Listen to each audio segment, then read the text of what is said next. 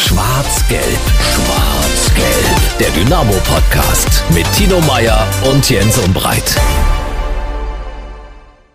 Schwarz-Gelb, der Dynamo-Podcast. Ich freue mich sehr, äh, dass Tino Meyer mit dabei ist. Tino äh, von der Sächsischen Zeitung, sächsische.de. War eine schöne, launige Veranstaltung letzte Woche in der Schauburg. Hat großen Spaß gemacht. Auf jeden Fall. Das war ein richtig schöner, bunter, unterhaltsamer Abend, mhm. so wie wir es uns im Vorfeld sicherlich gewünscht haben und ja, wie es dann am Ende auch in Erfüllung ging. Wirklich sehr, sehr schön, beschwelgten doch gut in Erinnerung und mhm. das jähe Erwachen kam dann irgendwo Freitagabend. Das 0 zu 2 in Saarbrücken hat so ein bisschen Wasser in den Wein äh, geschüttet. Und äh, trotzdem, der Mittwoch war sehr schön. Danke auch nochmal an unseren Exklusivpartner Radeberger. Bei Radeberger gibt es jetzt übrigens eine schöne Aktion. Es sind 70 Jubiläumsplakate in Dresden und Umgebung platziert. Und wer von einem dieser 70 Plakate ein schönes Selfie von sich macht oder sogar mit Freunden und äh, das dann einschickt, alle Infos gibt es auf der Website von Radeberger, radeberger.de. Der hat die Chance auf zwölf tolle Gewinne, unter anderem Tickets fürs Rudolf-Habich-Stadion, Partyfass äh, von Dynamo Dresden, Jubiläumsgläser, Sondertrikot oder einen Gastronomie-Gutschein vom Dresden 1900 an der Frauenkirche. Also kann man tolle Preise gewinnen beim großen Dynamo Dresden Plakatgewinnspiel. Alle Infos, wie gesagt, im Netz unter radeberger.de. Tino, bei dir gilt ja das Motto, nach dem Highlight ist vor dem Highlight. Die letzten Stunden vor dem Hamburg-Marathon warten auf dich. Bist du in guter Form? Jens, ich freue mich ja erstmal, dass du praktisch das nicht vergessen hast und dass du praktisch, obwohl wir jetzt lange nicht drüber gesprochen haben, Tatsache irgendwo mitfieberst. Ja, Sonntag ist es soweit. Äh, es geht los in Hamburg, Hamburg-Marathon. Und ja, es fühlt sich jetzt gar, nicht so schlecht an. Mhm. So ein bisschen das Kribbeln geht los und die Beine sind etwas grundschwer, aber es sind ja noch ein paar Tage und hoffentlich äh, steckt auch ein bisschen was in den Beinen drin, dass ich da am Sonntag auf die Straße bringen kann. Also ich bin verhalten optimistisch, so demütig optimistisch. Es sind okay. ja doch immer, es ist doch immer eine ganz schöne Herausforderung. Und nachdem jetzt Arjen Robben, der frühere Bayern-Profi, ne, in Rotterdam am Wochenende eine 258 vorgelegt hat, da äh, ist jetzt praktisch mal die Hausmarke gesetzt oder eine Hausnummer gesetzt. Und äh, besser als Robben wäre so eine Schlagzeile für mich selbst dann. Also das ist dein Ziel, ja? Na, besser als Robben ist so, ich es soll nicht doof klingen, aber irgendwo schon das, so das Mindeste, was ich am Sonntag da gerne bringen würde. Es darf gerne auch ein paar Minuten schneller sein, sage ich mal, ohne mich jetzt festlegen zu wollen. Je kleiner die Zahl hinter der 5 ist, umso besser. Also hinter der 2 Stunden und 50, wie auch immer, Minuten. Besser als Robben. Naja, das ist interessant. Äh, wie soll das Wetter werden in Hamburg? Ich habe gehört, es soll echtes Hamburger Wetter werden. Oh. Regnerisch oder so. Wobei ich da sage, darf man scheißegal sagen, nee, ganz egal, bin gut vorbereitet und egal wie das Wetter ist, äh, durchziehen. Tino, dann dafür viel Erfolg und äh, wir gehen jetzt rein in unsere journalistische Runde. Wir sprechen ausführlich über den vergangenen Freitag, schauen aber auch schon voraus. Es gibt ja auch ein paar interessante News rund um die Sportgemeinschaft und darüber sprechen wir jetzt. Und dann starten wir in unsere Runde, in unsere journalistisch angehauchte Runde. Ich freue mich sehr. Premierenbesuch heute von zwei Herren. Die sind zum ersten Mal dabei bei Schwarz-Gelb, der Dynamo-Podcast. Er ist seit vielen Jahren als Sportjournalist unterwegs, arbeitet für die Kollegen vom MDR als Kommentator. Thorsten Püschel. Thorsten, guten Tag. Hallo in die Runde. Thorsten, schön, dass du dabei bist. Genauso freue ich mich auf den Besuch von Jens Maßlich, der schreibt für die Kollegen von Tag 24 und der Dresdner Morgenpost, ist ein enger Begleiter von Dynamo Dresden. Jens, guten Tag. Hallo an alle. Tino, Jens, Thorsten, lasst uns als erstes mal über den letzten Freitag sprechen. Also ganz ehrlich, äh, für mich war es ein gebrauchter Freitag. Ich war in Saarbrücken nicht mit dabei. Ich war beim Handball hier in Dresden. Die Handballer vom HCL Florenz haben auch deutlich verloren. Und äh, dann hinzu kam noch die Niederlage von Dynamo Dresden, dieses 0 zu 2. Ich habe mir das Spiel dann nochmal im Nachgang angeschaut. Besser ist der Freitag davon nicht geworden. Tino, Jens, ihr wart in Saarbrücken. Schildert mal eure Eindrücke. Was war das am Freitagabend? Fangen wir mit Tino an. Na Jens, zuerst mal würde ich sagen, äh, der Unterschied zum Handball war, dass das Spiel von Dynamo zumindest knapper war und Dynamo war auch besser, zumindest in der ersten Halbzeit, also jetzt verglichen immer mit dem HCL Florenz mit den Handballern. Am Ende steht aber trotzdem eine Niederlage und die schlägt natürlich mächtig ins Kontor. Vor allen Dingen schlägt sie auf die Stimmung. Tabellentechnisch ist das vielleicht alles noch verkraftbar, aber es war so ein bisschen ein Stimmungskiller. Und am Freitagabend, ja, ging es mir dann auch so ein bisschen wie dir, dass ich auch dachte, puh, nach dieser Mittwochsaufbruchstimmung 70 Jahre Dynamo und jetzt wird alles besser, war das so ein kleiner äh, atmosphärischer Nackenschlag, fand ich. Jens? Ich bin da bei Tino. Die erste Halbzeit warst du besser aus Dynamo-Sicht, zumindest 20, 30 Minuten lang. Ähm, aber ich finde gerade die zweite Halbzeit war doch recht ernüchternd, weil ich hatte nie irgendwie das Gefühl, dass das Spiel nochmal kippen könnte und Dynamo noch mal rankommen könnte, das war mir dann tatsächlich einfach zu wenig. Also in der Hinsicht war es definitiv ein kleiner Stimmungskiller. Thorsten, wie hast du dieses 0 zu 2 in Saarbrücken äh, wahrgenommen? Im Nachgang muss ich sagen, sicherlich, du kannst mal in Saarbrücken äh, verlieren. Das ist ja jetzt keine Laufkundschaft in der dritten Liga. Aber ist natürlich eine Niederlage, die zu einem blöden Zeitpunkt jetzt gerade eingeschlagen ist. Ich habe das Ganze ähm, beim Live-Ticker mitverfolgt und äh, dann äh, sieht man natürlich als erstes, wenn man draufklickt, okay, jetzt steht's hier schon äh, 0 zu 2 zur mhm. Halbzeit und denkt, wow, wie wollen die das noch aufholen? Und dann bekommt man immer immer so ein bisschen Hoffnung mit. Ne? Man denkt, okay, es sind noch 45 Minuten Zeit, aber immer wieder auch diese ernüchternden Sätze, die man dann liest. Äh, keine richtige Durchschlagskraft, äh, sie versuchen es mit hohen Bällen auf Kutschke, auf Scheffler und irgendwie geht nichts vorwärts. Und dann äh, schaut man sich danach die Tabelle an und denkt, hey, ist ja eigentlich alles noch drin. Es ist wahnsinnig knapp. Vier Teams mit zwei äh, Punkten Unterschied, die alle noch auf diesen äh, Relegationsplatz schielen. Ähm, also grundsätzlich noch nichts passiert. Aber es hätte natürlich ein absoluter Big Point sein können. Man hätte Saarbrücken hinter sich lassen können und hätte dann äh, das entspannt in den nächsten Wochen schauen können. Ich habe auch immer gehofft. Ich hatte den Ticker an, ich hatte den Toralarm an und hatte dann wirklich gehofft, dass es irgendwann nochmal vibriert und richtig vibriert. Also, dass da das Logo von Dynamo Dresden dann aufleuchtet. Aber das ist leider dann am Freitag nach dem 0 zu 2 nicht mehr passiert. Ähm, auf all die Themen, die du gerade so angesprochen hast, äh, Relegationsplatz, vielleicht auch direkter Aufstiegsplatz, wie ist die Situation vor dem Mannheim-Spiel, wollen wir jetzt so ein bisschen darüber sprechen sprechen. Fangen wir mal nochmal mit Saarbrücken an. Erste Halbzeit äh, richtig gut, Chancen gehabt, äh, unter anderem natürlich über Niklas Hauptmann, über den wir sicherlich auch nochmal ganz speziell reden müssen. Aber es war das erste Spiel nach 14 Partien, wo man kein Tor geschossen hat. Muss man es daran festmachen? Ist das die Ursache für die Niederlage, Jens? Es ist mit ein Grund für die Niederlage. Wenn, am Ende ist es vielleicht sogar der Hauptgrund, aber äh, Stefan Kutschke hatte nach dem Spiel auch nicht ganz zu Unrecht gesagt, dass so ein bisschen der letzte Wille fehlte, der bei Saarbrücken einfach den Tick mehr zu spüren war. Ja, also äh, ich würde jetzt der Mannschaft niemals den kompletten Willen absprechen, aber du hast bei Saarbrücken, hast du halt einfach gemerkt, die wollen es den Tick mehr. Tino, ging es dir ähnlich? Hat die Durchschlagskraft, die letzte Durchschlagskraft, das haben ja Kutschke und auch äh, Knipping unisono nach dem Spiel gesagt, hat die tatsächlich gefehlt? Naja, wenn man es ein bisschen atmosphärisch sieht, hatte natürlich eine Saarbrücken den Schwung der Heimmannschaft. Das äh, ist so ähnlich, wenn Dynamo anfängt im eigenen Stadion und da äh, 25, 28, 30.000 Zuschauer Alarm machen. So äh, Alarm light, so war es ein bisschen in Saarbrücken. Dort war es ja die Hälfte an Zuschauern, 16.000 ungefähr. Und Saarbrücken fand da besser rein, aber Niklas Hauptmann hatte eben die erste wirklich große Chance, 23. Minute. Und dann sagt er natürlich danach zu Recht, wenn er den macht, läuft so ein Spiel anders, auch wenn das eine alte Phrase ist. Und trotzdem sage ich, ich würde es nicht unbedingt an den beiden Hauptmann-Chancen festmachen. Dazu gab es noch eine dritte, einen Fernschuss von Ahmed Aslan, der an besseren Tagen als Traumtor auch mal einen Winkel einschlägt. Den hat der Torwart super gehalten. Mein Punkt sind eher die zwei Gegentore, weil wenn man ganz ehrlich ist, wir brauchen Saarbrücken auch nicht stärker machen, als sie waren. Sie hatten nämlich ganz klare Torchancen auch nicht. Sie hatten so zwei Quasi-Möglichkeiten, die dann zu den Toren führen. Mit dem besseren Stellungsspiel oder dem Verhindern der Flanke sind das aber gar keine Chancen.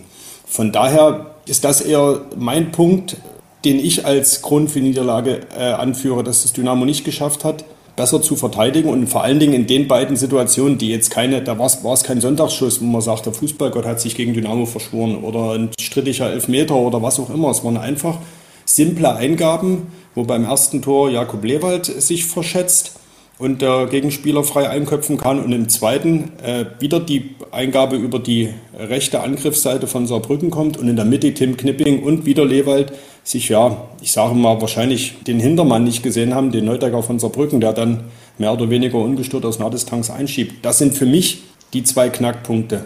Klar, Niklas Hauptmann trifft Hauptmann, ja, dann gewinnt Dynamo vielleicht sogar, aber selbst ein 0-0 wäre ja kein schlechtes Ergebnis gewesen. Dann machen wir es äh, an den Toren nochmal äh, fest äh, mit Thorsten vielleicht. Äh, Thorsten 1-0, ich finde, die, die Flanke ist halt elend lang unterwegs. Also die musst du besser verteidigen. Und beim zweiten Tor, also ich habe mir gefühlt, fast jeder Spieler von Saarbrücken war äh, in das Tor mit beteiligt äh, durch die ganzen Zuspiele. Das musst du besser äh, lösen im, im Defensivverbund auch. Äh, den äh, Angriff, der zum zweiten äh, Tor führt, den musst du besser verteidigen sicherlich ähm, das erste Tor von, von Grimaldi nochmal aufzunehmen, dass der Typ natürlich in, in, diesen, in diesen Höhenlagen da äh, absolut eine Waffe ist. Äh, das ist ja äh, unbestritten. Und wie er den da reinmacht, äh, das zeigt auch nochmal den Willen. Ne? Also mit welcher Wucht, äh, selbst wenn äh, Rajaca da noch irgendwie rangekommen wäre, das war einfach ein fantastischer Kopfball. Ähm, und da hat dann diese, diese Konsequenz gefehlt, den wirklich auch zuzumachen. Das war, glaube ich, sein, weiß ich, neuntes Saisontor. Ist ja nun auch keiner, der da irgendwie zum ersten Mal äh, in der Luft irgendwie äh, angeschossen worden ist. Und das ist, glaube ich, das, das, das Problem gewesen an dem Tag. Auf der anderen Seite, dass so eine Gegentore passieren. Ich erinnere mich jetzt gerade an das Spiel davor, an das Osterei von Stefan Driaccia gegen Essen wenn du am Ende dann auf der anderen Seite was machst, dann, dann kann man solche Dinge auch vergessen. Ne? Dann ist auch so ein Gegentor äh, durchaus mal äh, machbar. Aber dann noch vor der Halbzeit äh, da das zweite zu bekommen, das war ein ganz schöner Knacks, glaube ich. Und Jens, man muss sagen, wenn wir jetzt wieder auf die Offensive von Dynamo kommen und damit auf die Defensive von Saarbrücken, Daniel Batz ist schon ein richtig guter Keeper. Wir haben es beim Hinspiel hier in Dresden gesehen und wir haben es auch jetzt auch am Freitag äh, mitbekommen. Das ist schon einer der besten Keeper Liga 3 kann ich so nur unterschreiben. Du hast das Hinspiel gerade schon angesprochen, da haben wir uns, glaube ich, massiv die Zähne dran ausgebissen. Und es ist, in meinen Augen, ist es der beste Keeper in Liga 3. Wird, egal mit wem, sicherlich nächstes Jahr in Liga 2 spielen. Ob das dann mit Saarbrücken ist, wird sich zeigen. Aber das ist auch ein Unterschied, warum jetzt Saarbrücken vor uns steht. Äh, Dynamo hatte gerade in der Hinrunde große Torwartprobleme und Saarbrücken eben nicht. Und weil wir so oft über Niklas Hauptmann gesprochen haben, lasst uns über ihn jetzt auch äh, im Detail reden. Äh, ich finde schon, das haben ja auch, äh, glaube ich, Markus Anfang nach dem Spiel äh, gesagt, das erste Tor war schon mit vorentscheidend, hat dem Spiel schon so eine gewisse Richtung gegeben. Wenn Hauptmann mit seiner Chance das 1 zu 0 macht, läuft es garantiert anders. So hat es Saarbrücken gemacht und hat das Spiel dann auch gezogen. Also äh, das erste Tor, ist jetzt eine Binse, aber war an Freitag definitiv nicht äh, unwichtig. Tino. Ja, auf jeden Fall. Ich meine, ich sag mal so, irgendwie tut mir der Niklas Hauptmann auch irgendwie leid. Also man fühlt so mit ihm mit, weil das so, eine, so ein grundehrlicher, ja, auch selbstkritischer Spieler ist. Hat mir total imponiert, wie er nach dem Spiel zu uns Journalisten kam und eben nicht abgeduckt ist, sondern selbstkritisch erstmal das Spiel analysiert hat, aber sofort gesagt hat, wir brauchen jetzt gar nicht lange analysieren. Es liegt eigentlich an mir, weil ich muss das Tor machen, mindestens das erste, spätestens das zweite und dann läuft das Spiel ganz anders. Und das ist, äh, fand ich wirklich hoch anständig und wirklich bemerkenswert, weil man das Tatsache in der Deutlichkeit auch selten hört.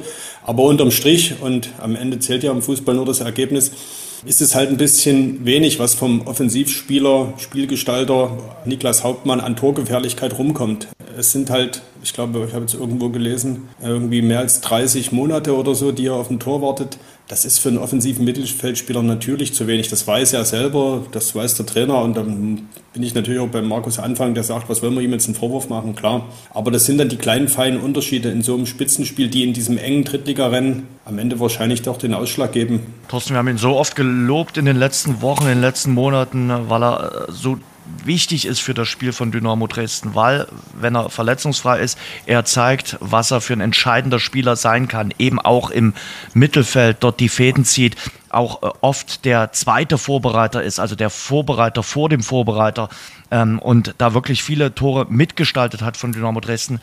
Am Freitag, auch wenn er natürlich die Chancen dann erstmal bekommt, hatte er trotzdem durch die zwei versiebten Chancen und eben dann noch obendrauf durch die gelb-rote Karte, über die wir sicherlich auch gleich noch sprechen werden, einen gebrauchten Tag gehabt. Das hat er auf jeden Fall, wobei das ein Spieler ist, der, der neben Ahmed Arslan natürlich auch ein Unterschiedsspieler in dieser Mannschaft sein kann, der insbesondere aus dem Stand, der, der, der Bewegungen macht, die ein Defensivspieler manchmal nicht vorher ahnen kann, der äh, sich dreht um sich selber oder an Spielern vorbeigeht. Das ist etwas Besonderes. Und äh, trotzdem er vielleicht diese, diese Chancen am Ende nicht gemacht hat, er hat sich erstmal in diese Positionen gebracht. Er mhm. ist einer, der den Ball fordert, der, der mitdenkt, der, ähm, den, den Gedanken des Spielers, der die Flanke oder den flachen Ball zu ihm spielen kann, schon mitdenkt und sie in diese Positionen bringt. Das äh, ist ja etwas, äh, was, was nicht unbedingt alle Spieler auch sofort mitbringen. Er geht in diese Situation rein, auch wenn das äh, in dieser Situation natürlich, als dann Daniel Batz vor ihm auftauchte, vielleicht auch nicht äh, der beste Schusswinkel für ihn war, um dann noch den Druck auf den Ball zu bringen. Er hat es trotzdem gezogen, er äh, hat die Verantwortung übernommen und, und, versucht, das Tor zu machen. Äh, wenn der am Ende nicht reingeht und dann bekommst du äh, zwei gelbe Karten, die am Ende äh, also eine gelb-rote sind, dann fährst du natürlich frustriert nach Hause, ist doch völlig klar. Radeberger öffnen kann so klingen. Mm. Aber auch so. Oh yeah! Jetzt mit etwas Glück 50.000 Euro gewinnen. Einfach Radeberger öffnen und unter den Kronkorken schauen. Die Aktionsflaschen Radeberger Pilsner und alkoholfrei gibt es ab sofort im Handel. Alle Infos unter radeberger.de. Dann lasst uns jetzt mal über die Problematik aussprechen, beginnend mit der gelb-roten Karte. Also, mal ganz ehrlich, die gelb-rote Karte ist doch ein Witz. Also, was, was ist denn das für eine zweite gelbe Karte, Jens? Gebe ich dir vollkommen recht. Die zweite gelbe Karte darfst du nicht geben. Die gibt es wahrscheinlich mit einem VAR dann auch nicht. Bei der ersten muss ich sagen, das ist relativ schwer zu sehen. Da trifft er seinen Gegenspieler aber dann noch spät auf dem Fuß. Die kann man so schon geben, auch wenn es erstmal nach einer Schwalbe aussieht. Aber die zweite, die, die darfst du so nicht geben war dann in dem Spiel aber glücklicherweise auch nicht mehr kriegsentscheidend, weil es eh schon die 92. Minute war. Ja, aber ähm, für die könnte Konsequenz jetzt für das nächste Spiel. Genau, da wollte ich gerade hin. Gegen Mannheim würde er dir definitiv fehlen. Ich habe auch gerade mal nachgeguckt, das letzte Spiel, als er fehlte, war gegen Bayreuth. Und wie das ausgegangen ist, wissen wir ja noch. Wobei du da auch genug Torchancen hattest. Ich würde dieses Spiel mal, was die Schiedsrichterleistung und auch äh, strittige Entscheidungen äh, betrifft, echt von hinten aufzäumen. Und da ist praktisch diese Hauptmann gelb-rote Karte am Ende nur die Krönung eines aus Dynamo-Sicht maximal schlecht äh, gelaufenen Abends. Also ich glaube, er hat ja den Ball tatsächlich auch wahrscheinlich auch mit der Hand berührt, aber es gab diesen Schubser und da es aber kein aktives Handspiel war, hätte ich mir vom Schiedsrichter gewünscht, dass er in der 92. Minute wo klar war, dass Dynamo nicht mehr rankommt. Auch es war keine Notbremse, es war an der eigenen Hälfte zwar, aber an der Auslinie. Da war keine Torgefahr, dass er einfach den Hauptmann nochmal streng ermahnt und dann ist alles gut. Dass er diese zweite gelbe Karte da auf jeden Fall stecken lässt. Aber wie gesagt, das passte äh, zu dem gebrauchten Abend und das passte auch zu dem Gefühl, äh, dass es der Schiedsrichter mit Dynamo nicht besonders gut meinte. Und ich jetzt überspitze ich mal, vielleicht auch nicht äh, besonders unparteiisch meinte. Man kann über jede gelbe Karte im Einzelnen reden, aber was die Spieler äh, danach haben auch durchklingen lassen, insbesondere Stefan Kutschke, der da äh, ja, von mangelnden und fehlenden Respekt seitens der Schiedsrichter gegenüber Dynamo sprach und eben auch erzählte, dass er gehört hat, der Schiedsrichter soll wohl gesagt haben, zum Ahmed Arslan, du kriegst heute keinen Freistoß nach dem Interview aus der Vorwoche. Wir erinnern uns, Arslan hatte ja nach dem 2-1 Heimsieg gegen Essen zugegeben, die rote Karte für seinen Gegenspieler ja ein Stück weit schon provoziert zu haben. Also das finde ich geht überhaupt nicht, dass ein Schiedsrichter sich auf diese Weise irgendwo, ja sag mal, revanchiert oder irgendwie da was gerade rücken will oder da irgendwie, irgendwie Justiz übt. Also das finde ich unsäglich. War ein bisschen fragwürdig, manche Entscheidungen, aber weder am Schiedsrichter noch an irgendwelchen anderen Sachen hat es gelegen. Aber wenn ich mir vom Schiedsrichter anhören muss, dass ich meine Schnauze halten soll, dann ist irgendwo auch mal ein Maß erreicht. Und auch der Ammo, dass er keinen Freistoß bekommt aufgrund seines Interviews letzte Woche, ist für mich grenzwertig. Ich finde, guck dir die gesamte Körpersprache vom Kollegen äh, Waschitzki Günther äh, an bei der gelb-roten Karte äh, an Niklas Hauptmann. Da weißt du, was er vorgehabt hatte. Dem war das egal, ob jetzt 94. Minute oder 65. Minute. Der wollte definitiv auch nochmal ein Zeichen setzen. Mit dieser Arroganz, mit der er ihm da die gelb-rote Karte zeigt, mit der er offenbar das ganze Spiel gepfiffen hat, hat er das durchgezogen, äh, da in diesem äh, Zeitpunkt. Und da war die 94. Minute für ihn, glaube ich, relativ äh, obsolet. Jens, wie siehst du das oder wie seht ihr das eigentlich? Für mich war das eine neue Dimension, das äh, dann aus den Mündern von äh, Stefan Kutschke unter anderem gehört zu haben. Was für Worte da gefallen sind. Ja. Also das ist für mich eine neue Dimension, wie Schiedsrichter mit Spielern umgehen. Ähm, ich weiß nicht, wie ihr das seht, ähm, ob das ein Thema für den DFB sein müsste, da die Spieler auch nochmal zu einer Anhörung zu ziehen. Weil das ist nun genau das, was der DFB ja immer wieder sagt, das wollen wir nicht. Wir wollen einen fairen Umgang miteinander. Ja. Und der muss natürlich von beiden Seiten kommen.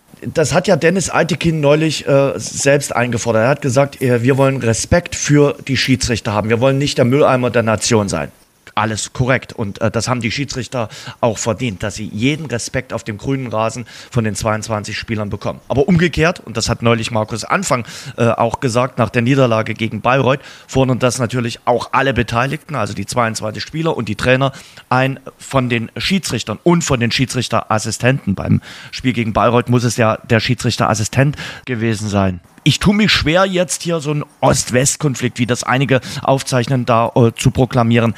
Aber es ist schon augenscheinlich aktuell, dass wir in den letzten vier Spielen von Dynamo Dresden von drei Spielen mit ganz schlechten Schiedsrichterleistungen sprechen. Bayreuth war ganz, ganz äh, schwach, Essen war schwach und jetzt äh, Saarbrücken war auch nicht berauschend von der Schiedsrichterleistung die Niederlagen gegen Bayreuth und äh, gegen Saarbrücken würde ich trotzdem nicht am Schiedsrichter festmachen. Aber wir müssen darüber reden, dass die Schiedsrichter in dieser dritten Liga einfach nur drittklassig sind. Tino. Leistungsmäßig wird das äh, punktuell sogar so sein. Kann ja auch nicht anders sein. Es kann ja, äh, ja in Drittliga oder auch bei Schiedsrichter gibt es Ranglisten. Es gibt Bundesliga-Schiedsrichter, Zweitliga-Schiedsrichter, eben Drittliga- und auch Viertliga-Schiedsrichter. Wobei der Kollege Oft, vom Freitag zweite Liga pfeift. Wollte ich nämlich gerade sagen, oftmals, und so war es auch am Freitag oder so haben wir es auch bei anderen Dynamo-Spitzenspielen schon erlebt, gibt es sogar einen Bundesliga- oder Zweitliga-Schiedsrichter, der pfeift. Aber für mich, völlig unabhängig von der Ligazugehörigkeit oder der Klasseneinteilung, ist doch das menschliche Miteinander. Da kann ich auch auch Kreisoberliga pfeifen in äh, der sächsischen Schweiz. Äh, da habe ich mit dem Spieler vernünftig mit einem ordentlichen Ton umzugehen und gleichzeitig auch der Spieler hat mit mir ordentlich äh, zu sprechen, wenn ich jetzt der Schiedsrichter bin. Also das ist für mich nicht eine Frage der spielerischen Klasse oder Liga, sondern einfach des Miteinanders, des Umgangs. Und da hat der Thorsten vollkommen recht. Der DFB fordert das ein und ist jetzt wahrscheinlich irgendwie schon in der Pflicht, der Sache mal nachzugehen, weil Jens, du hast es ja richtig gesagt, die Fälle häufen sich und ob das jetzt zufällig nur Dynamo ist, das mag ich gar nicht beurteilen, weil ich jetzt nicht so den Blick auf die Schiedsrichterleistung auf anderen Plätzen habe. Aber bei Dynamo häuft sich gerade schon sehr. Und man muss ja jetzt befürchten, nachdem das Interview von Arslan äh, jetzt schon nicht besonders gutiert wurde, was ich durchaus nachvollziehen kann, Andererseits wünschen wir uns immer eine gewisse Offenheit von Spielern. Dann müssen ja die offenen Worte von Kutschke, äh, da wollen wir mal hoffen, dass das jetzt auch keine Folgen hat und dass die Schiedsrichter in zweifelhaften Situationen, und in der dritten Liga gibt es keinen VAR, dass das nicht zum Bumerang für Dynamo wird. Also vorab kann ich natürlich alles unterstreichen, was ihr gesagt habt, aber uns fehlt jetzt wahrscheinlich ja, also mir definitiv, Tino auch, wie er gesagt hat. Ich weiß nicht, wie es äh, dir, Jens und Thorsten geht, aber mir fehlt der Blick auf die anderen Drittligapartien. Um mir zu sagen, ob das ein generelles Schiedsrichterproblem ist oder ob das ein Dynamo-Problem ist. Ich weiß, dass man in Dresden immer relativ schnell der Meinung ist, dass man als Ostclub vom Verband gern benachteiligt wird. Ich würde das so nicht unterschreiben. Prinzipiell würde es vielleicht sogar helfen, wenn sich so ein Schiedsrichter nach dem Spiel einfach mal der Presse stellen würde. Das wäre doch zum Beispiel ein Ansatz, wo er einfach mal ein bisschen was erklären könnte, aber die verschwinden in ihrer Kabine. Mit ihnen reden kannst du meistens nicht. Markus Anfang habe ich gesehen, hat es letztens in Saarbrücken jetzt auch wieder probiert. Das dauert, glaube ich, keine zehn Sekunden. Mhm. Da war er wieder draußen aus der, aus der Schiedsrichterkabine. Also vielleicht sollten da die Schiedsrichter und der DFB auch in die Richtung einfach mal ein Tick offener wieder werden und sich auch einfach mal stellen, den Medienvertretern. Thorsten, wie siehst du es? Du hast ja nun den Blick auf die dritte Liga. Du äh, hast ja auch am Wochenende zum Beispiel den Hallischen FC verfolgt, äh, kommentiert.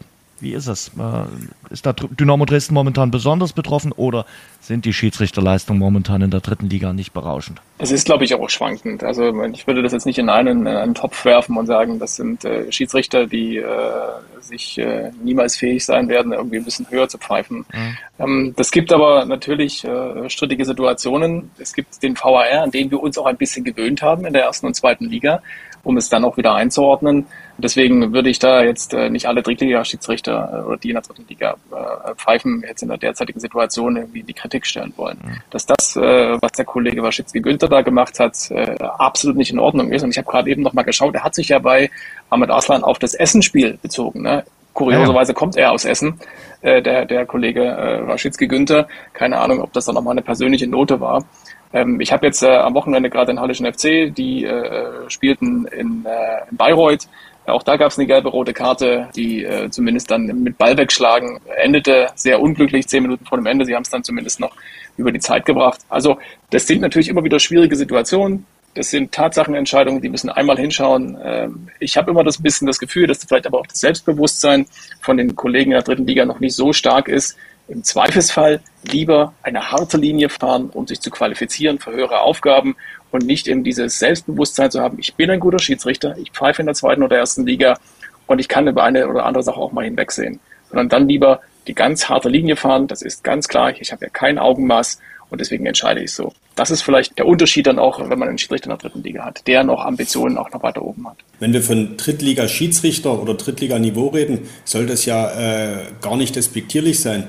Wir haben ja auch bei Dynamo äh, klassische Drittligaspieler und da können wir gerne Christian Conte nehmen, der eben an guten Tagen, dem wir da als Unterschiedsspieler erklären und Bundesliga-Niveau attestieren und an schlechten Tagen wir darüber reden, dass er die x-te Großchance versiebt hat. Oder eben, weil wir ihn vorhin gerade hatten, Niklas Hauptmann, dem eben zum absoluten Topspieler wahrscheinlich die absolute Torgefahr fehlt. Und so ist es bei den Schiedsrichtern. Die haben mal einen guten Tag und die haben mal einen schlechten Tag. Und wahrscheinlich häuft sich das in der dritten Liga aber mehr. Also es sind diese Leistungsschwankungen größer, als wir sie eben bei Erstligaschiedsrichtern haben.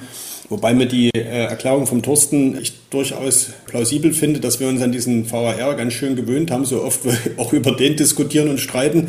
Aber der korrigiert eben dann doch so manche Fehlentscheidungen, sodass mhm. es da wahrscheinlich in der ersten und zweiten Liga Tatsache weniger gibt. Nimmt aber dem Ganzen auch die Emotion. Oder wollt ihr jetzt äh, auch in der dritten Liga äh, den äh, VAR haben? Nee, Hilft aber dann müssen wir, müssen wir aber dann wahrscheinlich mit sowas leben, Punktuell. Also dieses Zwischenmenschliche, das damit müssen wir nicht sagen. leben, ja. weil das stellt auch der VAR nicht fest, ne? Nee. auch in der ersten und zweiten Liga nicht. Also das gehört dringend auf den Prüfstand, aber eben faktische Fehlentscheidungen, wie wir sie eben in der Vergangenheit auch bei, ich glaube, es war auch das Essenspiel, wo es mehrere Elfmeter hätte geben sollen oder müssen für Dynamo. Das kriegst du eben dann als Tatsachenentscheidung, musst du dann halt damit leben. Ich finde nämlich zwischen Arroganz und Autorität ist ein großer Unterschied. Und äh, der Aitekin, wir reden so häufig über ihn, auch Gräfe war einer, der mit den Spielern geredet hat. Die hatten, die standen auf dem Platz und du wusstest sofort Bescheid. Der ist ja der Chef, aber der redet auch mal mit, mit dir auf Augenhöhe. Und das fanden auch viele Spieler gut. Deshalb sind die beiden auch immer zu den besten Schiedsrichtern gewählt worden oder werden aktuell gewählt. So. Und dann musst du noch nicht von oben herab immer kommunizieren. Das musst du vielleicht manchmal machen, aber nicht komplett 90 Minuten durch. Kommunikation ist da, glaube ich, ein ganz wichtiges Thema. Ähm, wenn man jetzt ähm, äh, sieht, wie auch manchmal ein Schiedsrichter dann zu einem Trainer geht, die Entscheidung noch einmal erklärt, ähm, dann endet so ein Gespräch meistens, wenn es in ruhigen Ton passiert, auch äh, mit einem kompletten fairen Umgang im weiteren Spielverlauf. Mhm. Ich weiß nicht, wenn, äh, wenn man sich ein American Football Spiel anschaut, wo Schiedsrichter ihre Strafen erklären, ihre Pfiffe erklären, nicht nur einem Spieler oder dem Trainer, sondern dem gesamten Publikum dort sind sie viel, viel weiter. Bei uns äh, hat man äh, nur äh, die Fähigkeit, in den Kopf des Schiedsrichters hineinzuschauen und äh, zu beurteilen, was hat er denn jetzt eigentlich gepfiffen, was hat er gedacht oder wenn er sich den äußert, auch nach dem Spiel mal nachzufragen, was äh, selten äh, zum Erfolg führt. In der ersten oder zweiten Liga gibt es ja durchaus auch mal die Situation, dass ein Schiedsrichter sich zum Interview stellt.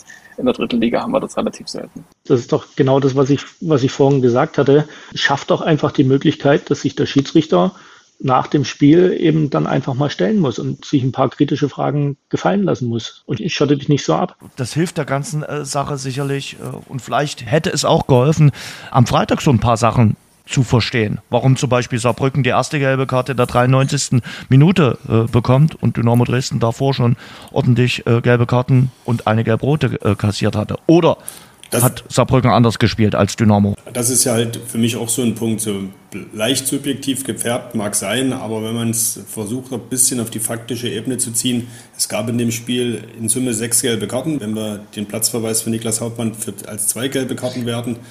Davon zwei gegen die Dynamo Bank in dem Spiel, was jetzt äh, intensiv geführt wurde, was ein paar hitzige Momente hatte, aber was nie unfair war und was, wo man nie das Gefühl hatte, es kleidet aus dem Rahmen.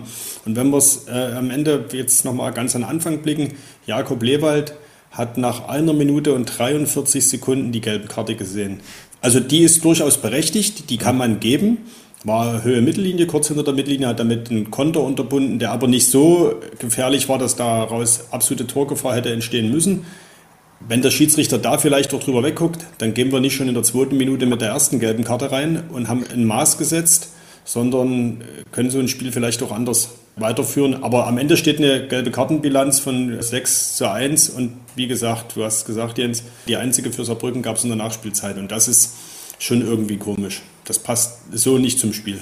Ich finde aber, also klar, über das Thema muss gesprochen werden, aber wir reden jetzt schon so lange über das Thema Schiedsrichter und es irgendwie drückt sich so ein bisschen der Eindruck auf, dass er dran schuld ist, dass Nein, dieses Spiel in Saarbrücken verloren gegangen äh, ist. Aber ich glaube, Schiedsrichter hat hier den geringsten Anteil an der Niederlage.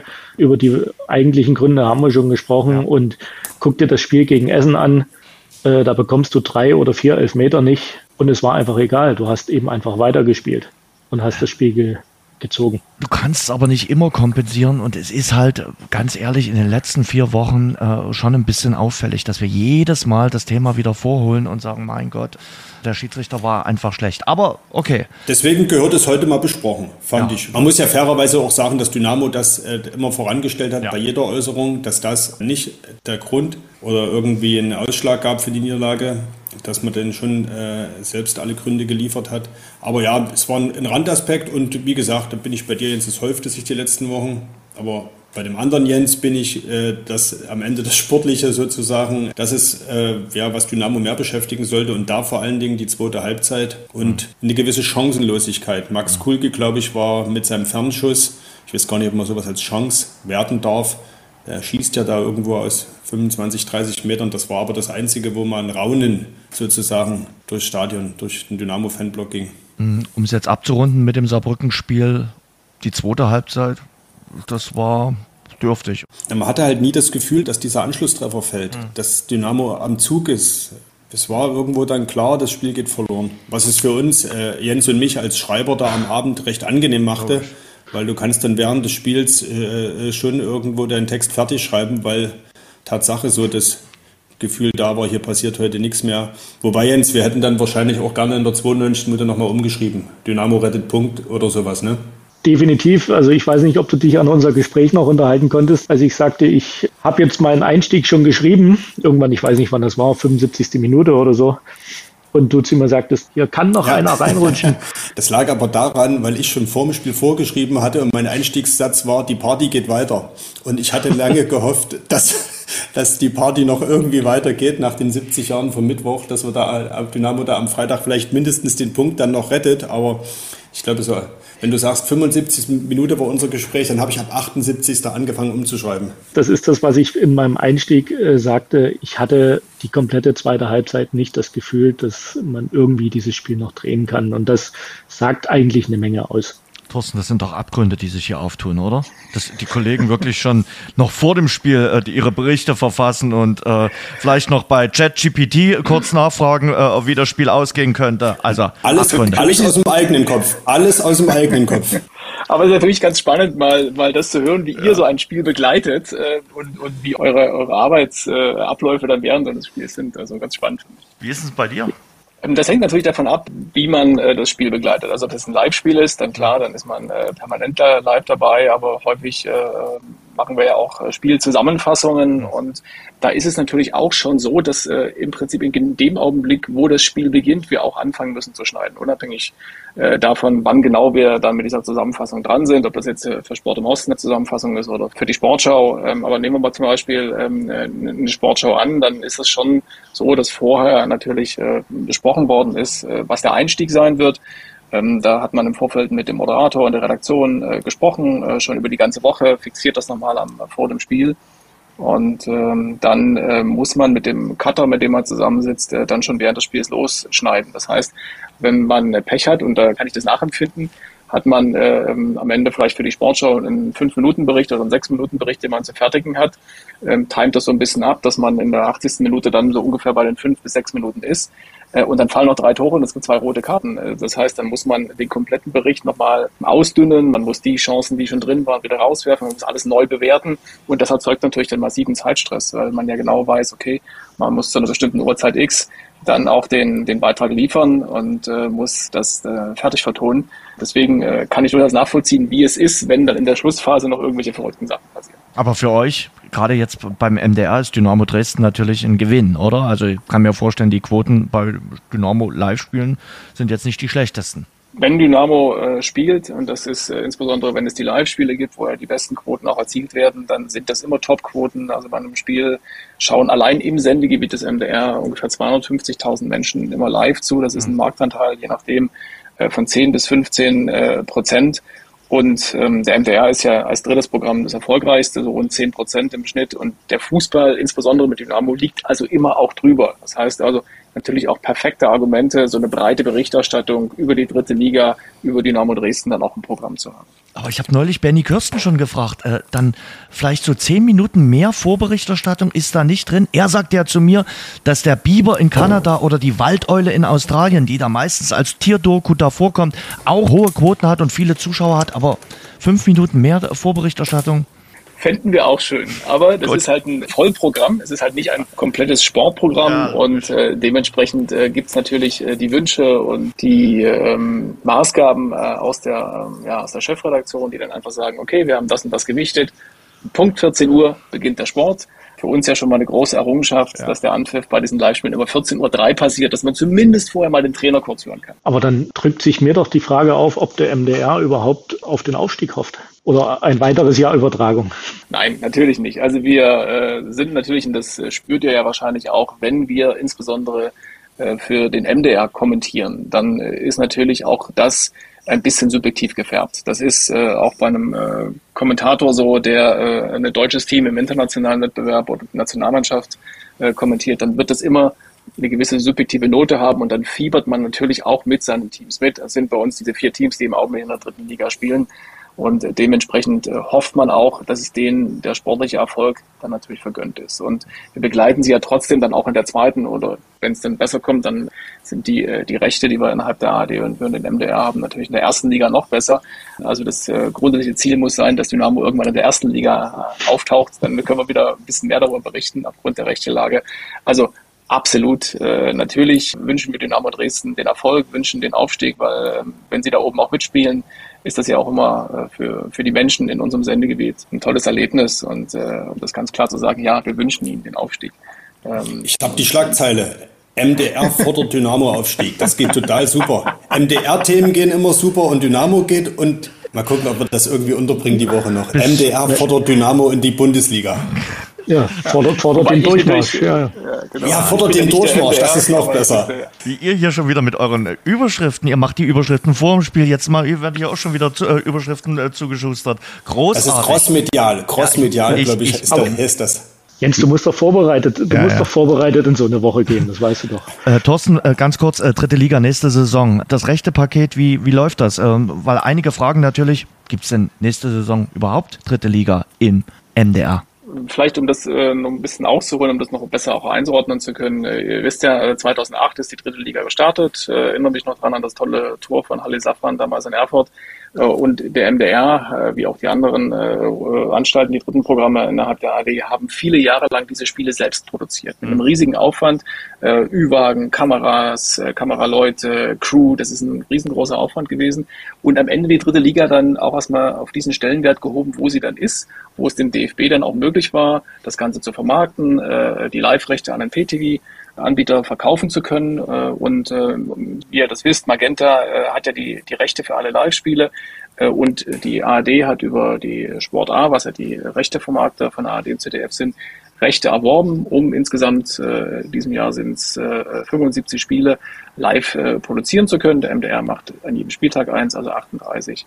Und diese Situation haben wir jetzt de facto auch für die kommende Saison, äh, dass Magenta die Rechte hat für die äh, Live-Übertragungen. Und ähm, die Sportart ist im Augenblick dabei, mit Magenta darüber zu verhandeln, dass äh, auch in den kommenden Monaten, also ab, äh, dem, ab der nächsten Saison, der äh, MDR und alle anderen dritten Programme und auch die, äh, vor allen Dingen aber äh, was die Live-Rechte betrifft, dann äh, so ein Rechte-Paket wieder bekommt und das dann, und das ist das große Ziel natürlich seitens des MDR, an jedem Samstag ab 14 Uhr ein Live-Spiel äh, mit den Mannschaften aus der dritten Liga aus unserem Sendegebiet laufen kann. Also Verhandlungen laufen und wir sind, äh, ich habe vorhin nochmal nachgefragt bei uns in der Redaktion in Leipzig, durchaus optimistisch, dass äh, die Sportler sich mit Magenta da in den nächsten Wochen einigt. Aber wenn es doof läuft, gibt es nur noch zwei Teams in der dritten Liga in der kommenden Saison. Oder gut läuft auf der einen anderen Seite natürlich für Dynamo gut läuft, aber für euch dann eher suboptimal läuft. Das aus vier und Dynamo weg, verstehe ich. Äh, was ist deine andere Rechnung, wenn es nur noch zwei Ich sag mal, der FSV Zwickau hat jetzt nicht mehr die größten Chancen auf den Klassenhalt in Liga 3. Da ist David recht. Ja, ich wollte nur nachfragen, wie du gerade rechnest. So und der Regionalligameister muss sich ja auch irgendwie noch äh, durchsetzen äh, und steigt ja auch nicht direkt auf. Und da ist ja die Frage, ob es vielleicht Cottbus wird oder Erfurt wird, ist ja auch noch nicht entschieden. Genau, also das oder vielleicht ja sogar der FC Karl Zeiss nochmal einen großen, ja. großen äh, Schwung bekommt. Äh, super spannend, auch die Regionalliga. Ne? Ähm, ähm, aber klar, das ist dann halt so. Ne? Dann gibt es halt nur zwei Teams und dann würden diese beiden Teams äh, normalerweise dann im Wechsel äh, mit dem Live-Spiel äh, bei uns ab 14 Uhr jeden Samstag auftauchen. Das ist auch häufig so, weil äh, manchmal ja auch äh, Fragen auftauchen, warum jetzt zum Beispiel so ein, so ein Spiel wie, ich sage jetzt mal, Dresden gegen äh, Zwickau dann halt am Sonntag angesetzt worden ist, warum wir das am Sonntag nicht live zeigen. Mhm. Wir haben halt nur die Möglichkeit, und das ist in dem Augenblick von Magenta so vorgegeben, dass äh, die dritten Programme der AD nur am Samstag um 14 Uhr ein Spiel live übertragen können. Und auch nur dann das Ganze online parallel streamen können. Also wenn man das Live-Spiel im Fernsehen überträgt, dann kann man das auch auf der Spio-App oder äh, mit sportimosten.de schauen. Aber wenn es am Sonntag stattfindet, dann dürfen wir dieses Spiel nicht online machen. Das heißt, das sind gewisse Zwänge, die wir gerne auch anders hätten. Und wir gucken dann natürlich immer, dass wir ein spannendes Spiel, äh, wo ähm, im besten Fall ein Derby also ein Spiel von Mannschaften aus dem MDR-Sendegebiet zusammentrifft, dass wir das ab den Samstag gelegt bekommen und dass wir auch mit den anderen ARD-Anstalten uns da einigen. Ist ja klar, wenn jetzt zum Beispiel 1860 äh, gegen Bayreuth spielt, dann sagen die bayerischen Kollegen natürlich, hey, das hätten wir gern. Oder wenn Saarbrücken gegen Elversberg spielt, dann sagt der saarländische Rundfunk, hey, hätten wir gern. Aber insgesamt gibt's eben nur 75 Spiele und äh, ähm, das heißt maximal drei pro Spieltag. Äh, und dann müssen sich die ARD-Stationen halt einigen. Deswegen ist es nicht immer ganz einfach, dann wirklich das Topspiel an dem Spieltag, was wir gerne übertragen würden live, dann auch ins Programm zu bekommen. Nur so als kleine Erklärung, warum äh, das manchmal nicht ganz funktioniert, so wie wir es uns in der Redaktion in Leipzig auch wünschen würden. Fand ich jetzt sehr interessant. Also, weil das weiß bestimmt der ein oder andere nicht und ich glaube, das hilft äh, zur Bewusstseinserweiterung in Sachen Fußballrechten durchaus. Und äh, am Samstag seid ihr auf jeden Fall dabei um 14.03 Uhr beim Spiel Dynamo Dresden gegen Waldhof Mannheim. Über die Partie sprechen wir gleich noch. Jetzt will ich erstmal natürlich darüber sprechen, was du auch schon vorhin angekitzelt hast, äh, Thorsten, die Tabelle. Es war jetzt nicht unbedingt der Spieltag von Dynamo Dresden in Liga 3. Sie haben das direkte Duell gegen Saarbrücken verloren die Mannschaften aus Osnabrück, aus Mannheim und aus Wien-Wiesbaden haben ihre Spiele allesamt äh, gewonnen. Dadurch ist es jetzt richtig kuschelig geworden. Geht es jetzt für Dynamo nur noch um den Relegationsplatz, so wie es Thorsten am Anfang durchklingen lassen hat? Oder haben wir weiterhin Wien, Wiesbaden oder sogar Elversberg, wie die Kollegin Sattler das ja am letzten Mittwoch gesagt hat, äh, noch in Sicht weiter? Ich habe vorhin gerade geguckt, was, unser, was, was das Restprogramm ist. Und äh, das Restprogramm heißt, äh, Dynamo Dresden spielt jetzt in Freiburg, aber was viel wichtiger ist, äh, dann zu Hause gegen Wien Wiesbaden. Ähm, Im Augenblick sind es äh, sechs Punkte. Ne? Und äh, man hat diese Mannschaft dann noch im direkten Duell. Also warum nicht? Warum nicht äh, auch sagen, äh, äh, wir spielen hier bei noch äh, insgesamt äh, sechs verbliebenen Spielen nicht auch um den direkten Aufstiegsplatz mit? Ich bin da ähm, absolut dabei, das noch längst nicht abzuschreiben, zumal man eben gegen Wiesbaden noch spielt. Tino, dein Kollege hat mir heute dreimal erzählt, was für ein schweres äh, Schlussprogramm Dynamo Dresden hat. Das schwerste Schlussprogramm von allen Mitbewerbern dort oben. Also erstmal sage ich auch, es ist noch alles drin, außer, und da muss ich mich jetzt selbst revidieren, ich glaube, äh, Platz 1 und damit Elversberg scheint Tatsache weg zu sein. aber ist ja am Ende, ist ja am Ende auch egal. Also, aber der zweite Platz ist wirklich drin, aber darüber würde ich vorschlagen, reden wir in zwei Wochen, wenn Dynamo gegen Mannheim und Freiburg gespielt hat, mhm. weil Tatsache ja alles äh, möglich ist in wirklich jede Richtung. Und äh, ehe wir jetzt über einen sicheren zweiten Platz reden, sage ich mal, lieber den Spatz in der Hand, wie es so schön heißt. Ne? Also am Ende muss Dynamo jetzt auch aufpassen, dass in den nächsten zwei Wochen das nicht verdammt schwer wird. Und wenn du das Restprogramm äh, ansprichst, Klar, nach Mannheim, Freiburg, Wien, was jetzt dieses äh, Top-Team-Dreierpaket ist, kommt sozusagen das Abstiegspaket mit Zwickau, Meppen, Oldenburg. Da könnte man natürlich sagen, da holt Dynamo drei Punkte, weil, äh, also insgesamt neun, weil gegen wen, wenn nicht gegen die drei, aber nicht, dass es dann schon vor den letzten drei Spielen klar ist, dass neun Punkte nicht mehr reichen, um einen Relegationsplatz zu erreichen. Also von daher, die nächsten zwei, drei Wochen sind die alles entscheidenden. Und da kommt viel auf den Kopf an und eben auch auf die Kleinigkeiten, wie äh, so eine Chance von Niklas Hauptmann oder eben hinten ein konzentriertes Verteidigen.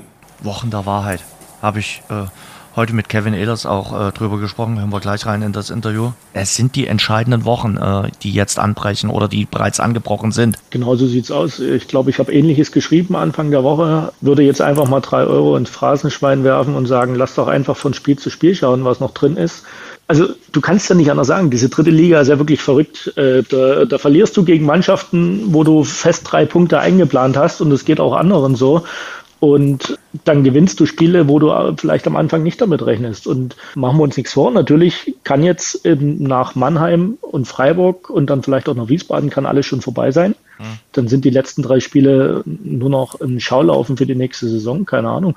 Oder du hast halt plötzlich wieder die Möglichkeit, äh, da nochmal ganz oben anzugreifen. Wobei ich sage, Elversberg ist für mich immer noch durch auch wenn sie zuletzt vielleicht ein klein wenig geschwächelt haben. Sie haben auch noch ein Spiel weniger. Mhm. Äh, nächste Woche Mittwoch gegen Duisburg. Und äh, wenn sie das gewinnen, sind sie definitiv durch. Wiesbaden marschiert gerade richtig. Also das wird dann, glaube ich, nochmal ein richtiger Brocken. Aber vielleicht als kleine Überleitung. Als nächstes zählt erstmal nur Mannheim. Oh, sehr schön, sehr schön. Lass Jens, diese Gäste sind uns am liebsten, oder? Die die Überleitung auch mitbauen. Zwischen äh, Saarbrücken und Mannheim äh, befinden wir uns ja jetzt und äh, da haben wir mit Torhüter Stefan Triljaccia gesprochen. Das Interview. Samstag. Volle Steine, Heimbereich ist schon ausverkauft. 30.000. Duell gegen einen Mitkonkurrenten dort oben. Es wird eine Choreo geben. Also die Vorfreude muss doch groß sein, oder? Ja, riesig. Also nach, äh, sage ich mal, dem Geburtstag letzte Woche, äh, was wir an der Elbe gesehen haben, sind wir natürlich auch gespannt, was, äh, was uns am Samstag erwartet von den Fans. Ähm, ja, nichtsdestotrotz ist natürlich der Fokus auf dem Spiel. Haben noch äh, definitiv was gut zu machen äh, aus dem Hinspiel, wollen, wie der Trainer ja sagt, besser werden. Jetzt haben wir wieder die Chance, haben eine Rechnung offen mit denen. Von daher wollen wir einfach die drei Punkte und wieder in die Erfolgsspur. Wann war Saarbrücken für dich raus aus dem Kopf? Ja gut, ich hatte eine lange Busfahrt. Ich glaube spätestens morgens, äh, als wir wieder da waren, ja, hatte ich andere Probleme wie Müdigkeit, aber nee, Saarbrücken war relativ schnell aus dem Kopf. Äh, einfach nur unter dem Aspekt, dass es halt natürlich jetzt wieder weitergeht und wir uns auf Mannheim fokussieren müssen. Wie siehst du Mannheim? Äh, die haben ja nun am Wochenende gegen äh, Essen gewonnen, sind dort oben auch mit äh, dabei. Unwichtig ist es nicht. Wir müssen jedes Spiel anpacken, ja, als wäre es sage ich mal, gegen Champions League Gegner. Also wir müssen jedes Spiel 100, äh, wenn nicht 110 Prozent geben, weil wenn wir nur ein Prozent nachlassen, geben wir dem Gegner wieder die Luft, äh, uns weh zu tun. Das dürfen wir nicht zulassen und müssen einfach jedem unseren Stempel aufdrücken und einfach unser Ding durchziehen. Ja, Mannheim glaube ich, äh, zeichnet sich da, dadurch aus, dass sie halt sehr, sehr starke individuelle Spieler haben, wie, äh, wie Martinovic, Schnatterer und, und, äh, ja, und so weiter. Es ist eine, ist eine geschlossene Truppe, die halt auch viel über den Kampf kommt. Das wissen wir aus dem Hinspiel schon. Es werden wieder ja, viele Zweikämpfe gefordert sein. Ähm, müssen jede Aktion äh, wach sein und äh, nach vorne wieder unsere Akzente setzen. Der Ausblick auf Mannheim muss natürlich kommen. Das wird ein besonderes Spiel werden. Es ist das erste Heimspiel nach dem 70. Vereinsgeburtstag. Es ist der Traditionsspieltag. Immer ein besonderer Spieltag bei Dynamo Dresden. Es wird eine Choreo geben. Der Heimbereich ist bereits restlos ausverkauft. Also ich glaube mal, das ist ein Samstagnachmittag, wo man sich das Letzel ummachen kann und sich freuen kann, äh, Thorsten. Ich freue mich sehr drauf, äh, weil ich das Spiel äh, zwar nicht im Stadion sehen kann, sondern im Studio und dann äh, den Menschen da draußen in Deutschland äh, in der Sportschau äh, kurz nach 18 Uhr dann dieses Spiel präsentieren kann. Ähm, und es ist natürlich unerhört spannend, auch wie Markus Anfang dann auf die beiden Ausfälle agiert. Mannheim äh, weiß natürlich, wir sind zwei Punkte hinter Dynamo, hier ist für uns genauso alles noch drin. Ähm, also mehr kann man sich, glaube ich, in dieser Phase der Saison kaum wünschen. Und wie reagiert Markus Anfang auf seinen eigenen Ausfall? Also er wird sicherlich oben auf der äh, Tribüne Platz nehmen mit den Kommunikationsmitteln, den modernen Kommunikationsmitteln, wie es immer so schön heißt, und dann äh, fleißig mit Florian Junge äh, kommunizieren. Tino. Das wird genauso sein, wobei ich sage, und da gehe ich gerne nochmal zurück, auch auf vergangenen Mittwoch, den Jubiläumstalk zu Dynamo 70. als Helmut Schulte sagte, am Ende kann der Trainer da gar nicht so viel entscheiden, im Positiven wie im Negativen. Auf dem Platz müssen es die Spieler richten und ja, da kommt es am, am Samstag drauf an. Ich meine, den, im Training werden sie das Spiel ordentlich vorbereiten. Sie werden eine Lösung finden für den Ausfall von äh, Jakob Lewald. Auch für Hauptmann wird es eine Lösung geben. Und dann kommt es einfach darauf an, ja, gegen Mannheim in Sieg einzufahren, egal wie. Auch ein Punkt hilft ja in dem Moment wenig weiter. Ich glaube, ein Sieg wäre schon ganz gut. Und Wir müssen auch Mannheim vielleicht auch nicht größer machen, als sie sind. Die sind, das haben wir, glaube ich, in der Vergangenheit auch schon gesagt, eine sehr heimstarke Mannschaft, auch wenn es da ab und zu mal nicht so gepasst hat, aber auswärts haben sie doch ihre Schwächen und wenn man sich das mal anguckt, die haben diese Saison schon 52 Gegentore bekommen, die sind jetzt auch nicht so hinten so sicher. Also das muss Dynamo ausnutzen. Wobei, jetzt wirst du mich ans Hinspiel vielleicht erinnern, da hat es halt eben auch nicht so gut ausgesehen, aber diese Rückrunde läuft ja deutlich besser. Von daher, es muss ein Sieg her, egal wie. Ich möchte bei dem Trainerthema möchte ich noch mal kurz reingrätschen. Zum einen die Frage, darf er überhaupt äh, Kommunikationsmittel nutzen? Ja, ich glaube schon. Das ist aber insofern Tatsache berechtigt die Frage, die ich mir im Konkreten auch stelle, weil ich habe irgendwo gelesen, dass es heißt, er darf weder mittel- noch unmittelbar ins Spielgeschehen eingreifen. Und wenn er das Headset auf dem Kopf hat und selbst wenn sein Nebenmann auf dem Kopf hat, bin ich mir nicht sicher. Aber äh, seien wir doch mal ehrlich, ich meine, Florian Junge kann das auch. Heiko Scholz, ja. er hat auch schon ein paar Spiele als Trainer absolviert und vorher ist die Strategie klar besprochen. Hm. Es steht fest, welcher Spieler wann kommt, zu welcher Spielkonstellation und ich glaube, das schafft Dynamo schon 45 Minuten und dann in der Halbzeit kann er ja, ich glaube, da machen wir uns nichts vor, doch gibt es ja Mittel und Wege, doch irgendwo eine Brieftaube in die Kabine fliegen zu lassen oder so ähnlich. Telefonzelle gehen. Genau, um dann nochmal zwei, drei Botschaften loszuwerden. Hm. Zumal ich auch bei dir bin, Tino, ich glaube, im Spiel spielt das überhaupt keine große Rolle, weil ich hatte das auch in Saarbrücken beobachtet, das war so um die 72. Minute rum, plus minus zwei Minuten, keine Ahnung. Also in der 75. Da, haben, wir in der 75. haben wir beide miteinander gesprochen. Naja, das kann ja kurz davor gewesen sein. Gut. Markus Anfang ist da mal richtig ausfällig geworden, hat dort äh, einen seiner beiden Innenverteidiger, ich weiß eben nicht, ob es Jakob Lewald oder Tim Knipping war, zusammengeschrien. Man konnte aber nicht ausmachen, welcher Innenverteidiger gemeint war, weil beide einfach überhaupt nicht drauf reagiert haben. Keiner von beiden schaute ihn an. Deswegen alles Wichtige ist vor dem Spiel geklärt und im Spiel kannst du als Trainer, glaube ich, von außen gar nicht so viel Einfluss nehmen. Vielleicht nimmt ja Jakob Lewald am Samstag neben Markus Anfang äh, Platz, denn der ist ja auch gesperrt. Wie ersetzen wir Jakob Lewald mit Kevin Evelers? Du hast doch mit ihm gesprochen. Ja. Was hat er denn dazu gesagt? Dass er bereit ist. Dass er bereit ist, dann hören wir rein in das Interview mit Kevin Ehlers. Ich glaube, der schaut schon mit den Hufen. Er ist ja sicherlich äh, einer der Spieler, die jetzt nicht zu den Gewinnern der Rückrunde gehören, der eigentlich momentan der klassische Wechselspieler ist. Und am Samstag könnte er dann von Beginn an mal wieder spielen. Das Interview. Wie wichtig ist der Cheftrainer an der Seitenlinie? Ja, sehr wichtig, auf jeden Fall. Äh, um während des Spiels natürlich einzugreifen, falls irgendwas unklar ist, umzustellen, äh, taktische Anweisungen zu geben. Ich denke, da, da, da ist er schon sehr wichtig. Aber da sind wir natürlich jetzt am Wochenende umso mehr gefragt. Das wollte ich gerade fragen. Damit fehlt euch Markus Anfang dann schon ein bisschen. Oder kriegt das Florian Junge jetzt so hin, dass man sagen kann, okay, wir versuchen es so gut wie möglich zu kompensieren, auch mit allen technischen Möglichkeiten, die es da gibt von der Tribüne aus? Ja, ich denke, das kriegt er, kriegt er schon gut hin. Ich meine, die haben ja auch ein enges Verhältnis. Die, die werden sicherlich auch während des Spiels kommunizieren. Ähm, deswegen sollte das an sich jetzt kein, kein größeres Problem sein. Die Highlights äh, reißen nicht ab bei euch, was das Sportliche betrifft, auch was äh, das Drumherum betrifft. Also es ist Traditionsspieltag, 30.000, Koyo. Ähm, ich glaube, das ist eine Sache, auf die man sich freuen kann. Ja, definitiv. Ähm, jetzt, jetzt, sind ja die nächsten Spiele sowieso mit Gegner von oben. Äh, es wird werden, denke ich, heiße Duelle. Wir freuen uns alle drauf auf jetzt die nächsten Wochen, ähm, da jetzt noch möglichst viele Punkte zu holen. Sind das die Wochen der Wahrheit für euch? Was heißt Wochen der Wahrheit? Ich denke, wir spielen eine super Rückrunde. Äh, wir wollen da einfach, einfach weitermachen, wo wir jetzt zuletzt aufgehört haben. Wieder in die, in die Spur kommen, wenn man das so sagen kann, nach, dem, nach der Niederlage jetzt wieder, wieder drei Punkte holen. Und das ist alles, worauf es ankommt. Das ist euch ja nach Bayreuth gelungen, die Reaktion zu zeigen äh, mit dem Auswärtssieg dann in Osnabrück. Kann man eigentlich sagen, macht's formal. Ja, kann man so sagen. Würden wir unterschreiben. Kuba hat die fünfte gelbe Karte gesehen. Jetzt sagen alle, naja, das ist dann am Samstag wahrscheinlich deine Chance. Ich hoffe. Bist du bereit für Mannheim mal wieder für einen Startelf-Einsatz? Ja, natürlich. Wenn es so kommen sollte, freue ich mich natürlich drauf. Ähm, habe jetzt lange genug gewartet, sage ich mal. Deswegen, ich bin, ich bin heiß. Aber Jens, es gibt auch die Variante B.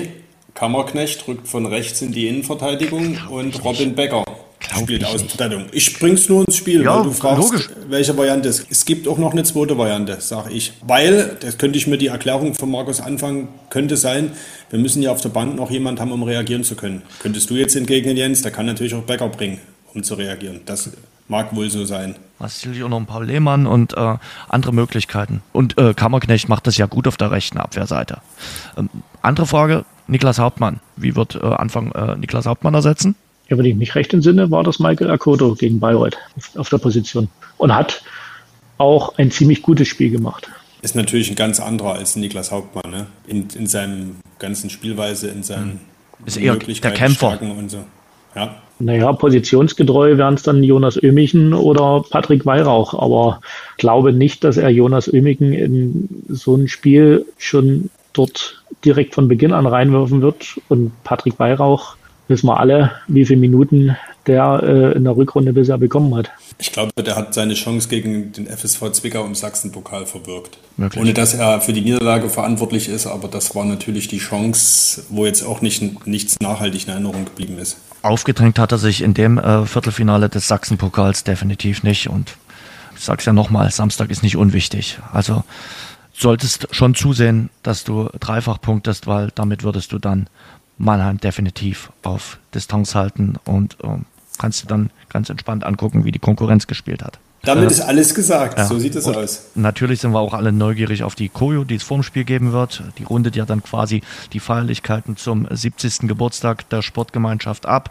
Gespannt sind wir natürlich auch, wer jetzt dritter Geschäftsführer wird. Ne? Seit heute ja. läuft die Ausschreibung. Ja, das wollte ich gerade sagen. Also seit heute steht ja auch fest, dass Dynamo Dresden einen dritten Geschäftsführer sucht. Eigentlich suchen sie zwei Geschäftsführer jetzt. Also klar ist, äh, dass äh, Wieland äh, zum Jahresende, spätestens zum Jahresende den Verein verlassen wird. Also braucht man einen Geschäftsführer für den Bereich Finanzen und man braucht noch einen Geschäftsführer für den Bereich Kommunikation, wie es jetzt heißt.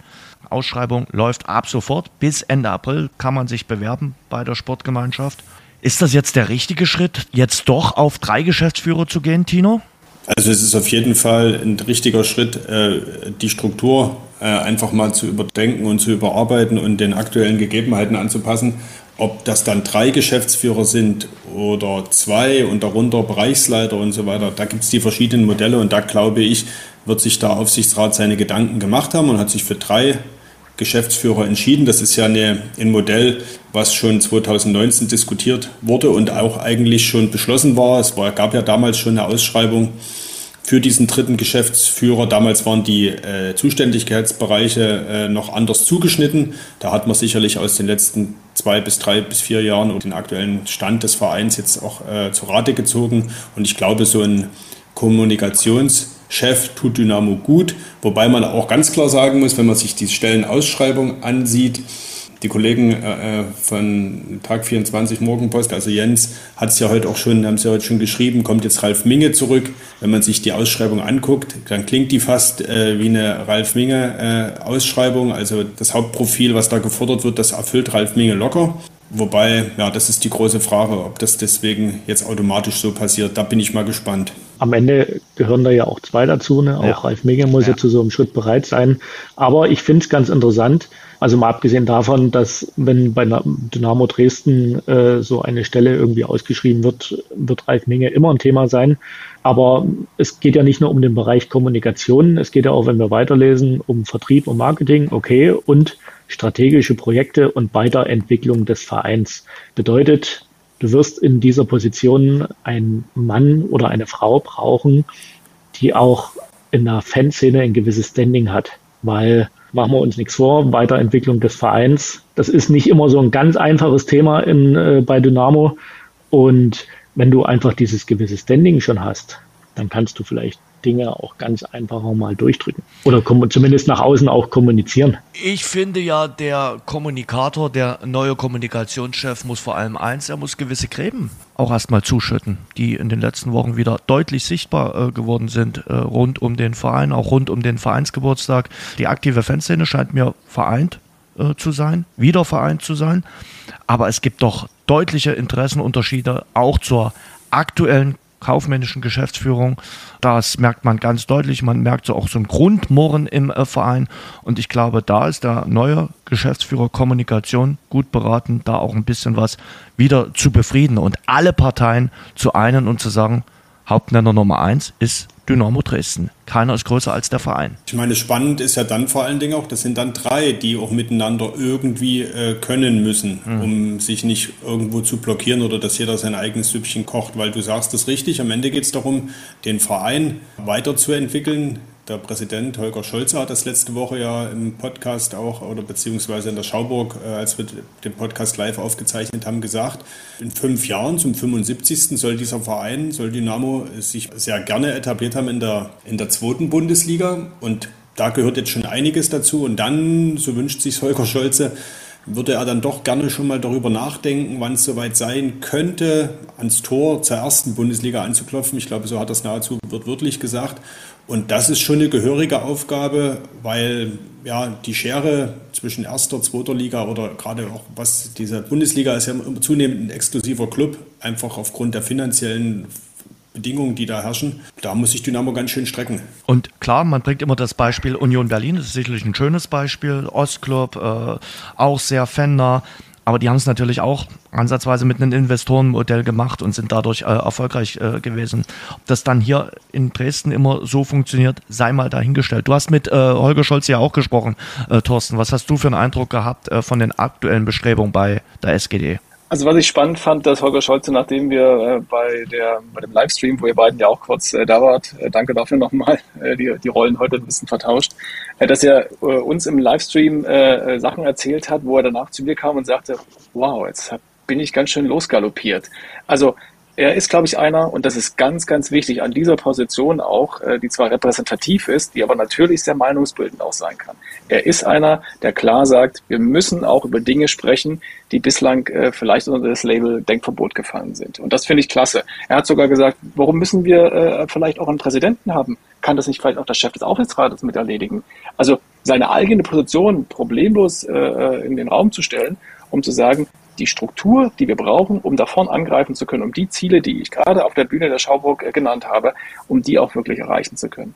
Und um das, was Tino gerade gesagt hat, nochmal aufzugreifen. Ich finde es ganz wichtig, es ist richtig, dass man jetzt für Sport, für Finanzen und Kommunikation klare Aufgabenzuteilungen hat. Aber das sind ja alles auch Themen, die ineinander verzahnen im Alltäglichen. Und das ist unerhört wichtig, drei Menschen zu finden, die miteinander können. Kommunikation untereinander wird super wichtig sein und es wird auch ganz wichtig sein für den Aufsichtsrat bei der Auswahl der Personen, darauf zu achten. Das ist ein schönes Schlusswort, denke ich mal. Und äh, ich glaube, der Aufsichtsrat hat jetzt gut zu tun und wichtig wird vor allem zu sein, jemanden zu finden oder zwei Leute zu finden, die vielleicht auch mal etwas länger bei Dynamo Dresden verweilen und sagen, okay, sie können sich vielleicht vorstellen, na, vielleicht auch sechs, sieben Jahre das Ganze zu machen. Das wäre schon ganz gut, weil Kontinuität war niemals ein schlechter äh, Berater äh, bei einem Fußballverein und würde dem Ganzen sicherlich zuträglich sein, dass Dynamo erstmal wieder kontinuierlich auch in der zweiten Bundesliga spielt. Von der ersten Liga möchte ich momentan gar nicht sprechen. Ich wäre schon ganz zufrieden, wenn wir beim 75. Geburtstag wirklich zweite Liga kontinuierlich spielen. Das wäre schon viel. Interessant bei dem Thema ist übrigens auch, dass die Stelle des Geschäftsführers Finanzen zum nächstmöglichen Zeitpunkt ausgeschrieben ist und nicht zum 1.1. Also da, da hatte ich mit Tino schon mal drüber gesprochen. Es ist ja, glaube ich, klar, dass Jürgen Wehland nicht bis zum Jahresende bei Dynamo Dresden tätig sein wird. Dass irgendwann der Punkt äh, kommen wird, wo man sagt, okay, äh, man lässt das Ganze auslaufen. Also nach unseren Informationen wird es so sein in dem Moment, und das äh, macht ja die Ausschreibung jetzt auch deutlich, äh, wenn äh, ein Nachfolger gefunden ist, wird es eine kleine Übergangszeit geben, idealerweise auch, äh, wenn das kommunikationsmäßig passt, äh, auch eine Übergabe, was ja für den Verein auch ganz wichtig wäre. Und dann wird sich Jürgen Wehland äh, auch deutlich eher von Dynamo zurückziehen, wie das in solchen Fällen auch üblich ist. Weil machen wir uns nichts vor. Wenn Dynamo jetzt eine Strukturreform umsetzen will, und wie gesagt, die ist längst überfällig, und jetzt eine Person findet, dann muss die so schnell wie möglich auch anfangen. Genauso mit dem Kommunikationspartner und mit Ralf Becker, der jetzt praktisch der Dritte im Bunde ist, verantwortlich für den Sport. Und dann müssen die drei loslegen. Und dann, glaube ich, wäre Jürgen Wehland äh, der Letzte, der dann sagt, er klammert sich jetzt an seinen Posten bis zum 31.12. Männer, es hat großen Spaß gemacht. Mehr als eine Stunde haben wir gesprochen, diskutiert über Dynamo Dresden, über das äh, Sportliche, über die Entwicklung, äh, die jetzt neu dazugekommen sind in der Neuaufstellung äh, des Vereins, der Geschäftsführung. Und jetzt schauen wir natürlich ganz gespannt auf den Samstag, auf das so wichtige Heimspiel gegen Waldhof Mannheim. Es werden die Wochen der Wahrheit für die Sportgemeinschaft. Ich danke sehr in die Runde an Jens Maßlich, schreibt für Tag 24 und die Dresdner Morgenpost. Schön, dass du dabei warst, Jens. Danke für die Einladung, Jens. Freue mich sehr, dass Thorsten Püschel mit dabei war. Thorsten, vielen, vielen Dank. Das war quasi das Rückspiel heute. Nachdem wir äh, letzten Mittwoch bei dir zu Gast sein durften, warst du heute bei uns zu Gast. Hat Spaß gemacht. Danke für die Gastfreundschaft. Und Tino Meyer war auch zu äh, Gast. Äh, Tino, wie immer, ein, ein, Fest. Wir hören uns dann nächste Woche wieder. Und nächste Woche, das kann ich jetzt schon mal sagen, wird der Chefkoch zu Gast sein. Ja, nicht der äh, Chefkoch vom Taschenwerkpalais, sondern äh, Robert Koch wird zu äh, Gast sein bei uns bei Schwarz-Gelb, der Dynamo-Podcast. Freuen wir uns auch schon sehr.